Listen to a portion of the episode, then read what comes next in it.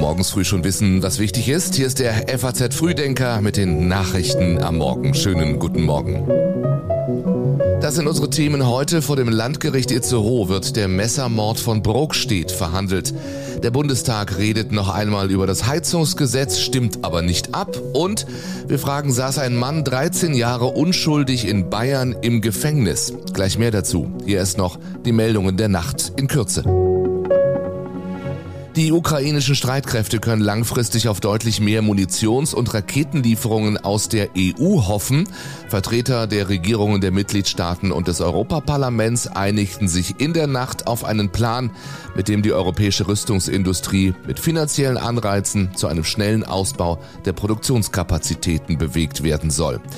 Twitter-Besitzer Elon Musk droht Facebook-Mutterkonzern Meta mit einer Klage wegen dessen neuer Plattform Threads. Meta habe rechtswidrig Betriebsgeheimnisse und anderes geistiges Eigentum von Twitter veruntreut. Und Sängerin Britney Spears sagt, sie wurde in Las Vegas von einem Bodyguard eines Basketballspielers ins Gesicht geschlagen. Die Polizei ermittelt wegen Körperverletzung. Heute ist Freitag, der 7. Juli. Tatjana Heid hat die Redaktion. Ich bin Jan Malte Andresen. Schön, dass Sie diesen Morgen mit uns beginnen.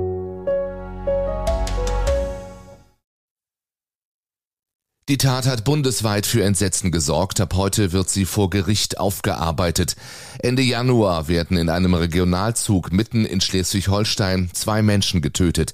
Der aus Palästina stammende Ibrahim A. soll mit einem Messer auf die Fahrgäste losgegangen sein. Hier in Bruck steht, ist der Zug dann angehalten und äh, dann verlagerte sich das Geschehen auch auf dem Bahnsteig.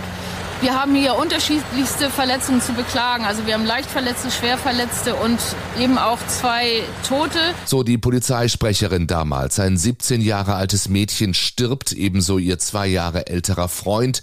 Zwei Männer und zwei Frauen werden schwer verletzt. Eine der Frauen hat sich später das Leben genommen. Der mutmaßliche Täter Ibrahim A. war nur sechs Tage vor der Tat aus Untersuchungshaft gekommen. Gegen ihn gab es bereits Verfahren wegen Körperverletzung, Diebstahl, Sachbeschädigung und sexueller Belästigung. Wir gehen in der Anklageerhebung von den Mordmerkmalen der Heimtücke und der niedrigen Beweggründe aus. Die Geschädigten waren Fahrgäste eines Zuges. Sie befanden sich also in einer absoluten Alltagssituation und mussten sich keines Angriffs versehen. So Oberstaatsanwalt Peter Müller-Rakow vor dem heute beginnenden Prozess in Itzehoe. Dem NDR hat er das gesagt. Ibrahim A. hatte 2014 einen Antrag auf Asyl gestellt und subsidiären Schutz erhalten. Dieser greift bei Menschen, denen im Herkunftsland ein ernsthafter Schaden droht, aber weder der Flüchtlingsschutz noch die Asylberechtigung Verteidigung gewährt wird. Im Ergebnis der Ermittlungen gehen wir davon aus, dass der Angeklagte aus Verärgerung über seine vermeintlich ungeklärte persönliche Situation handelte. Für den Prozess sind 39 Verhandlungstage angesetzt. Eigentlich sollte heute ja über das Heizungsgesetz abgestimmt werden. Daraus ist bekanntlich nichts geworden. Das Bundesverfassungsgericht hat entschieden, dass das Gesetz nicht noch in dieser Sitzungswoche verabschiedet werden dürfe. Also insofern ist das jetzt so und ähm, ich freue mich für die Union, dass sie jetzt Zeit hat, das Gesetz nochmal ausgiebig zu studieren. Das sagt Bundeswirtschaftsminister Robert Habeck am Abend bei Markus Lanz. Die Karlsruher Richter bezweifelten, dass die Rechte der Abgeordneten in den Beratungen ausreichend gewahrt worden seien. Natürlich soll die Opposition Opposition viel Zeit haben, ausreichend Zeit, die Meinung der regierungstragenden Fraktion, der Regierung, zu der ich ja gehöre, bekanntermaßen ist, das ist ungefähr dann eine Woche im im Umlauf gewesen. Das ist dann auch schon eine ausreichende Zeit, weil es ein, ein ja tief durchdiskutiertes Gesetz war. Aber okay, wenn mehr Zeit gewünscht und erforderlich ist, weil das Gericht es festlegt, dann ist es eben so. Das ist auch kein Beinbruch. Eine gute Stunde wird sich der Bundestag am Vormittag im Plenum über die Entscheidung austauschen. Bereits gestern haben die Ampelfraktionen entschieden, dass das Gesetz Anfang September verabschiedet werden soll und nicht in einer Sondersitzung während der Sommerpause.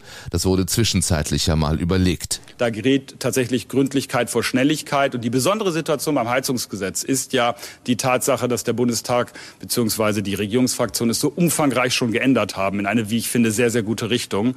Und äh, insofern äh, gehe ich beim nächsten Mal einfach davon aus, dass vielleicht gar nicht so viel umfangreiche Änderungen bei Gesetzentwürfen nötig sind und dann äh, man auch mit den normalen Fristen der Geschäftsordnung des Bundestages zurechtkommt. Ja, und sonst so, neben der Aufarbeitung des Karlsruher Entscheids stimmt der Bundestag heute über das LNG-Beschleunigungsgesetz ab.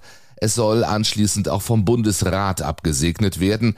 In dem Gesetz wird der Hafen Mukran bei Sassnitz ausdrücklich als Standort für ein LNG-Terminal aufgeführt. Das ebnet den Weg für eine schnellere Genehmigung. Auf Rügen gibt es starken Widerstand dagegen. Die Landesregierung von Mecklenburg-Vorpommern lehnte die Pläne gestern Abend ab. Dem Land fehlten verbindliche Zusagen des Bundes zur Förderung der Region. Nach dem Untergang eines Migrantenschiffs mit mehreren hundert Toten mehren sich die Vorwürfe gegen die griechische Küstenwache. Sie soll den in Seenot geratenen Kutter Adriana stundenlang seinem Schicksal überlassen und erst eingegriffen haben, als das Schiff untergegangen war. Unklar ist zudem, ob die Küstenwache das Kentern des Schiffes nicht nur nicht verhindert, sondern durch Fahrlässigkeit sogar begünstigt hat. Gestern äußerte sich der Direktor von Frontex, der EU-Grenzschutzbehörde, erstmals öffentlich, nicht ohne auf die Verdienste seiner Behörde aufmerksam zu machen. This year alone, Frontex has assisted in rescuing 20,000 lives. Zum Fall der Adriana sagte er, Frontex habe einen Serious Incident Report erstellt und die griechischen Behörden um weitere Informationen gebeten.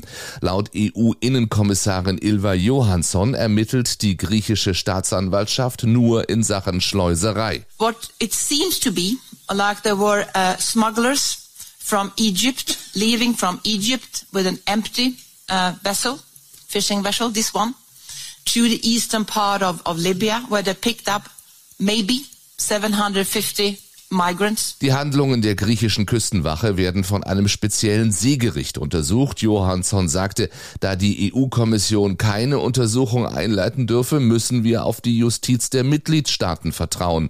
Ihr ernüchterndes Fazit, leider wird so etwas wieder geschehen. Es könnte ein massiver Justizirrtum gewesen sein. Heute fällt das Urteil im neu aufgerollten Prozess gegen Manfred Genditzki. Er hat 13 Jahre wegen Mordes in Haft gesessen, möglicherweise unschuldig. Wir rechnen mit einem Freispruch. Da hofft der Herr Genditzki selbstverständlich auch drauf. Und meine persönliche Hoffnung ist, dass sich die Fehlerkultur in der bayerischen Strafjustiz verbessert durch diesen Prozess. Sagt die Anwältin von Manfred Genditzki, die jahrelang für diese erneute Gerichtsverhandlung gekämpft hat.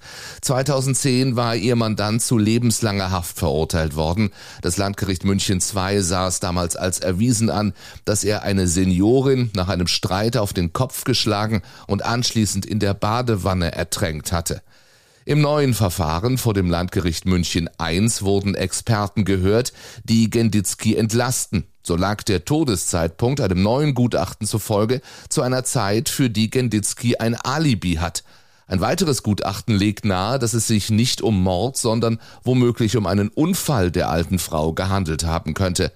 Dem ZDF sagt Manfred Genditzkis Schwester. Er hat immer gesagt, ich möchte, dass das bewiesen wird, dass das für meine Kinder bewiesen wird, dass meine Kinder nicht mit Zweifel durch die Welt laufen und äh, sich irgendwann mal überlegen, ist da, ist da vielleicht doch eine Kleinigkeit dran? Genditzki war bereits Mitte August vergangenen Jahres aus der Haft entlassen worden, weil es erhebliche Zweifel daran gab, ob er den Mord tatsächlich begangen hat. Inzwischen fordert fordert sogar die Staatsanwaltschaft Freispruch und eine Entschädigung für Genditzki. Sollte es dazu kommen, hätte er 4912 Tage unschuldig im Gefängnis gesessen. Noch einmal vor Publikum. Elton John sagt ein bisschen Goodbye heute und morgen die letzten Konzerte seiner Abschiedstournee.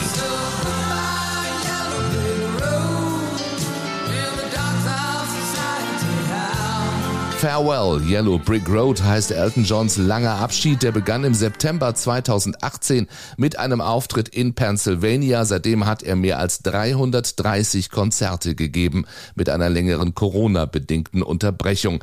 Der Gig morgen in Stockholm soll der letzte sein.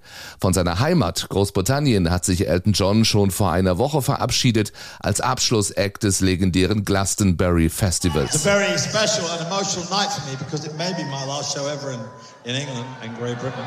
So uh, I, I better play well. And um, I better entertain you. Been standing there for so long. Die Tour hat bislang um die 900 Millionen US-Dollar eingespielt. Damit ist sie die erfolgreichste aller Zeiten. Und mit Elton John verlässt einer der erfolgreichsten Popmusiker aller Zeiten die Konzertbühne. Meine Prioritäten haben sich geändert, begründete er seinen Bühnenabschied. Er wolle mehr Zeit fürs Familienleben haben. Für ihn zähle nur noch der Applaus seiner Kinder. That's why I'm coming off the road. I want to be with my children. This is the biggest tour I've ever done. What more could I want? I've had enough applause. I've said that before. I just want the applause of my children saying, you've been a good dad. Das war der Freitag und auch die erste Juliwoche im FAZ Frühdenker.